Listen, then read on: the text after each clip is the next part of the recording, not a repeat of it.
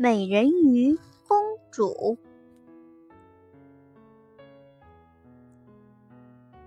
蔚蓝的大海深处是海王的国家。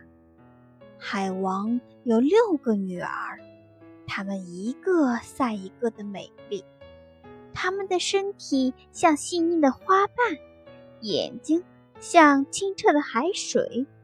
上半身和人类的女孩没有什么两样，但下半身没有腿和脚，而是美丽的鱼尾巴，因此人们都称它们为人鱼。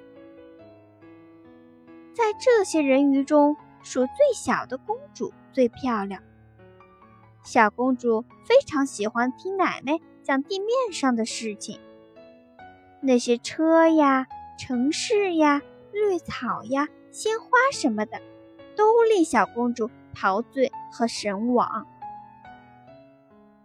每当看到小公主这副模样，奶奶就说：“别着急，等你长到十五岁的时候，就可以游到海面上去看这些东西了。”慢慢的。六个人鱼公主都长大了，每一位公主长到十五岁都会游到海面，然后回来给大家讲起人类社会的新鲜事儿。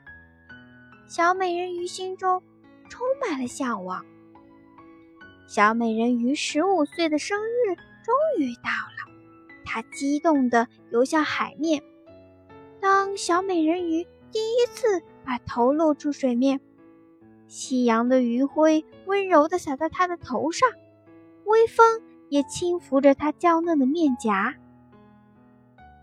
在平静的海面上，停着一艘高挂彩灯的大船，从船里传出的音乐声把小美人鱼吸引到了船边。她看到船上的人们正在给一位王子过生日，那位王子是多么英俊潇洒呀！小美人鱼一眼便爱上了他。天黑的时候，海上突然狂风大作，巨浪一次次的拍向王子的大船。不一会儿，海浪就把他给击沉了。不好，船上的人都落水了。小美人鱼游过去，救起了昏迷的王子，努力向岸边游去。清晨的沙滩上，小美人鱼注视着昏迷的王子。突然，有一群姑娘向沙滩走来。小美人鱼立刻躲到礁石后面。这时，有个年轻的姑娘发现了王子，立刻喊来好多人，把王子抬走了。看不到心爱的王子，小美人鱼悲伤地回到自己的海底世界。后来，他无数次去海边寻找王子的身影，又无数次失望地回到海底。他开始在海里四处打听，终于打听出王子居住的王宫的位置。从此，小美人鱼经常游到王宫所在的海边。希望能看到王子英俊的面孔和潇洒的身影。他多么希望自己也能变成人啊，那样就可以和王子天天待在一起了。小人鱼决定到海底的女巫找女巫帮忙。他请求。女巫让自己获得像人类一样能行走的双腿。女巫听了小美人鱼的想法，说：“我可以帮你的鱼尾巴变成人类的双腿，但是以后你再也变不会美人鱼了。而且，当你用脚走路的时候，还会像踩在刀尖上一样疼痛。最重要的是。”如果王子最后没有和你结婚，那么你就会变成海里的泡沫。小美人鱼没有惧怕这些困难。作为交换，她把自己美妙的声音给了女巫，从女巫那里得到一包能变成人类的药粉。当天晚上，小美人鱼悄悄地告别大海，来到王子所在的王宫外的海滩上。趁着天还没亮，他吃了药粉，一阵剧痛袭来，小美人鱼昏了过去。当小美人鱼醒来的时候，王子正透过黎明的曙光凝望着她。小美人鱼赶紧去看自己的鱼尾巴。这时，她看到的是两条完美的人腿。王子询问小美人鱼的名字，可是她已经不能发出任何的声音了。王子扶起她，陪她走进了王宫。可是，他每走一步，脚下就像踩在锋利的刀尖上一样疼痛。但小美人鱼仍然感到很幸福，因为她可以陪伴在王子身边了。小美人鱼不能说话，不能唱歌，但她美丽和优美轻盈的舞姿还是吸引了所有的目光。王子非常喜欢她，时刻不离的把她带在身边。像对待自己的小妹妹那样爱护她，关心她。有一天，王子对小美人鱼说：“你是我见过最美丽的姑娘了。我还遇过一个和你一样美丽的姑娘，她在沙滩上救过我的命。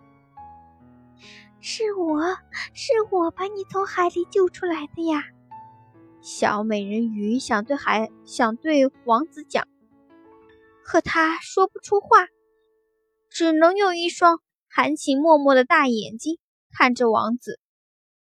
不久，王子要去邻国旅行，他也带上了小美人鱼。